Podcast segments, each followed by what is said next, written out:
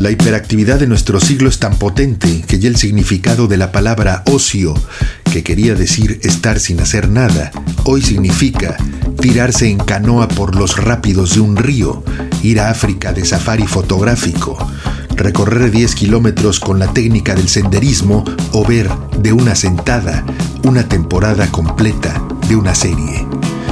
Frente a este panorama de vértigo, ¿en dónde queda aquella idea de Michel de Montaigne de ese señor sentado en una silla sin hacer nada más que reflexionar?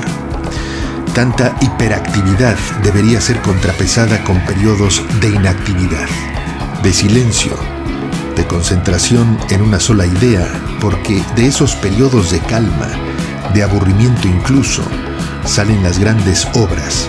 Detrás de cada poema, cada sinfonía o novela, de cada lienzo, hay una persona que ha pasado largos periodos sin hacer nada.